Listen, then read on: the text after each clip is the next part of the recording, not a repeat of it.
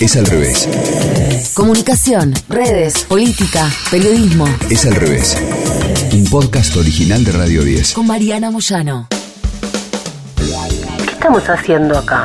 Sí, ya sé, vos escuchando un podcast y yo grabando. Ahora, ¿Cómo fue que llegamos? porque fue tan rápido, todo tan vertiginoso que no nos dio tiempo de acostumbrarnos a este nuevo soporte, a esta nueva forma, yo de hablar y vos de escuchar. ¿Cómo fue que se instaló este modo diferente de encontrarnos? Es al revés. Una nota preciosa de Giovanni McHugh que cuenta cómo fue este proceso de que llegáramos vos con tus auriculares escuchando y yo grabando así, nos permite hacer este recorrido.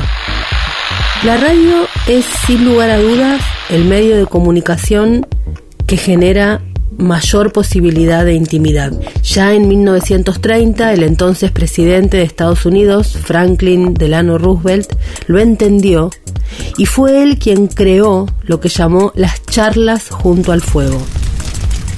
No es entonces una casualidad que en este momento, cuando me pregunten a mí, por ejemplo, qué es un podcast, que diga, es el nuevo fogón. Pero desde hace algunos años, el auge del podcast ha permitido renovar la relación entre quien conduce un podcast y la audiencia, a diferencia de cosas que están pasando en la radio. Por un lado, hay un elemento que es un detalle y sin embargo va al nudo de este encuentro. En general, un podcast se escucha con auriculares, lo que permite que mi voz llegue directamente a tu oído. Por otro lado, los usuarios eligen de manera súper deliberada lo que van a escuchar. A diferencia de la radio, donde quien está conduciendo un programa o hablando tiene que pelear abrazo partido con la tentación del oyente de pasar a otra cosa o contra la distracción. En un podcast, lo que tengo yo en este momento es la seguridad de que vos querés escucharlo, porque le diste play especialmente, no es de fondo. Entonces obviamente que eso nos permite relajarnos, ser un poco más honestos, más íntimos, y juega ahí la identificación. Algunos oyentes comparan el descubrimiento de un nuevo podcast con una nueva amistad. A mí me pasa. Mirá, hay 700.000 podcasts disponibles solo en iTunes, la mayor plataforma del sector. Así que ahí tenés una cantidad considerable de amigos y uno va eligiéndolos como la amistad madura. La creación de los podcasts se remonta a 2004 en ese momento era un avance tecnológico más que otra cosa y se usaba más que nada en las radios que podcasteaban sus programas para que pudieran ser escuchados en diferido. Entonces usaban los podcasts como un lugar de almacenamiento más que como una producción especial. De esa manera, las radios lograban publicar en Internet lo que los oyentes podían escuchar después. La palabra podcast fue inventada por el periodista del diario The Guardian, Ben Hammersley, y es la contracción de iPod, el lector portátil creado por Apple que permitió a los usuarios descargar este tipo de audios, y broadcast, difusión en inglés. Podcast. Ahí tenés la marca, el sello de época y la característica del soporte. Hubo dos cambios, uno tecnológico y uno cultural que van a ser determinantes en el auge del podcast. En 2012, Apple incorpora a su teléfono inteligente una aplicación de podcast originales que permite a los escuchas acceder a sus programas favoritos. Y en 2014, un equipo de radio independiente de Estados Unidos lanzó el programa Serial, una emisión online de periodismo de investigación. Por su parte, en Serial se ofrecía, por entonces, a los oyentes el relato fascinante de una investigación independiente sobre la muerte de Jae Min Lee, una estudiante de secundaria que fue asesinada en Baltimore, en Estados Unidos, en 1999. En el año 2000, el exnovio de esta chica Adrian Syed fue condenado por el crimen y cumple actualmente cadena perpetua. Pero Sarah Cunning, la creadora del podcast, quien se había entrevistado largo rato con el culpable por teléfono, tenía muchas dudas sobre su culpabilidad. Así fue que durante 12 episodios se le pudo oír desgranar una a una las pruebas en cuestión. Sarah Kenning recibió numerosas distinciones y acababa de descubrir una nueva forma de aprovechar el poder de la voz. El estilo de Serial no se parecía a nada de lo que hasta entonces se había escuchado en la radio. La periodista le hablaba a sus oyentes como si fueran sus colaboradores en la búsqueda de la verdad y eso provocó animadísimos debates en las redes sociales. Además, los episodios desgranaban en una narrativa natural, sin que hubiera algo que ajustarse a franjas horarias, a una duración, a un estilo. Todo fluía de modo más natural. Una conversación en un fogón. Serial logró un éxito inmediato y tuvo en un mes 5 millones de descargas. Tras esa emisión llegaron, ahí sí, explotó el mundo de los podcasts. En general, sobre cuestiones de casos criminales. Algunos, como In the Dark, ofrecían relatos emocionantes y a veces revelaban los errores de la justicia.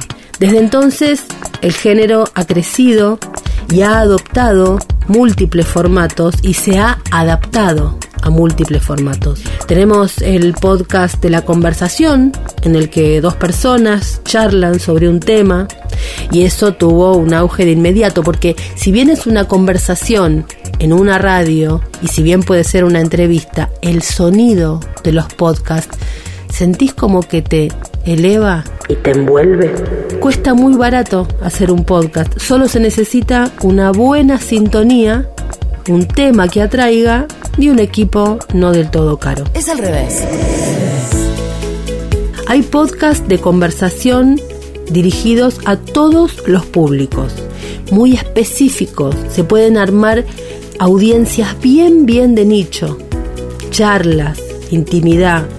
Tenemos historias del deporte, ficción, ciencia, muchos casos criminales, periodismo, entrevistas, charlas pareceres, impresiones, todo sonándonos en la oreja con una oferta que a veces parece infinita.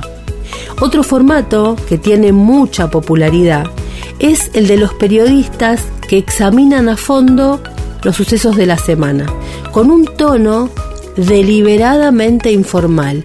Esta cosa durita del guion no funciona. De hecho, me imagino que te gusta mucho más que yo te charle que que te lea. En este tipo de estilos, algunos de los más famosos en el mundo son, por ejemplo, Slate Political Gabfest, que es de Estados Unidos, y en Francia, Le Nouvelle Spirit Public, que emplea un enfoque similar. En algunos casos lo que sucede con los podcasts es que aparece una primera intención temática como un tema frívolo pero luego, al tener esta capacidad de tiempo y de desgranar la paciencia de quien escucha, ese tema frívolo nos lleva a algo mucho más importante. Hay críticas de series, hay como una especie de spin-off de ficciones que se arman también alrededor de esa ficción en podcast. Y tenemos la idea de las entrevistas con The Show Rogan Show arriba de todo el más exitoso. Es un programa tremendamente popular en todos los países anglófonos y este conductor genera las polémicas del siglo. Ya hemos conversado aquí en Es al revés lo que pasó con Neil Young y lo que le paga Spotify para tenerlo justamente para competirle a Apple. En poco tiempo los diarios entendieron que tenían que aprovechar la industria del podcasting para llegar a una audiencia más numerosa.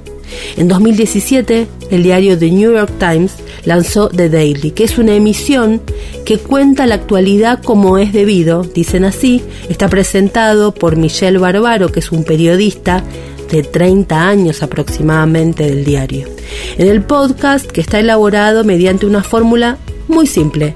Se seleccionan una, dos, tres noticias del día y se aprovecha lo que tienen en esa planilla enorme de profesionales para ir transmitiendo puntos de vista diferentes muy documentados, a diferencia del diario de manera muy informal y personal y en el marco de un formato de audio creativo.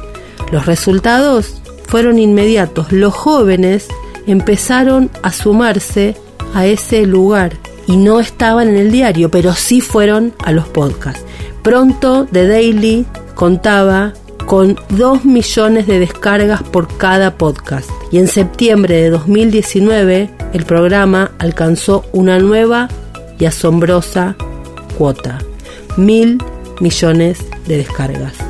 Estados Unidos y el mundo anglosajón han dominado este mercado del podcast, pero está a punto de cambiar esto. En marzo de 2019, Voxnest, una empresa especializada en tecnologías de audio, señaló que la progresión más rápida del número de oyentes de podcast se ha registrado en América Latina, en particular en Chile, Argentina, Perú y México. Al mismo tiempo, el sistema se desarrolla muy rápidamente en la India por conducto de las grandes redes de podcasting como IBM Podcast. Los indios que viven en el extranjero contribuyen también al fenómeno con podcasts de conversación como India Explained. En Medio Oriente funcionan 400 programas aproximadamente de este tipo, entre los cuales figura Abe, Vergüenza en árabe, un podcast de Jordania que examina los tabúes sociales, culturales y religiosos. En China existe la tendencia a adoptar un modelo diferente de consumo, que consiste en pagar una suma poca, no muy alta, para escuchar programas educativos y participar en plataformas de audio interactivas. Por ejemplo, Himalaya. 530 millones de usuarios. Ahí cantan, hablan con sus familias, escuchan libros grabados y hay programas exitosísimos en ese sentido. El podcast puede ser incluso una gran herramienta de inclusión. Para crear un podcast interesante es preciso conocer los aspectos prácticos de la producción en formato de audio y comprender el modo de funcionamiento de los medios radiofónicos. Una vez que se dominan esos conocimientos, cualquiera puede crear un podcast, lo que facilita que espacios de diferentes comunidades que son segregadas, no incluidas, discriminadas, puedan hacer su propio lugar de encuentro. Su propio fogón. También en ese sentido hay activistas de todo tipo, políticos, de ONGs, grupos que quieren darse a conocer, grupos de club de fans que se encuentran ahí. En un mundo, dice Giovanni Mahiuk, donde medran la desinformación y la desconfianza hacia los medios de comunicación, la autenticidad del podcasting ofrece oportunidades excepcionales, desde investigaciones exhaustivas hasta consecución de la justicia social, dice, pasando por el refuerzo de la transparencia, la confianza y la integración social. Y ponele que ni siquiera lleguemos a tanto, aunque sea este ratito de tener en tus orejas a personas que no te gritan. Escuchaste Es al revés. Un podcast original de Radio 10. conducido por Mariana Moyano. Si te gustó, seguimos con la opción seguir. Coordinación y producción de contenidos. Sebastián Pedrón, Marcelo Figueroa. Fernando Candellas, Martín Castillo. locución, Delfina Cianamea. Mariana González, Gráfica Franco Gauna. edición, Jorge de Tesanos. Nos escuchamos en el próximo episodio. Es al revés.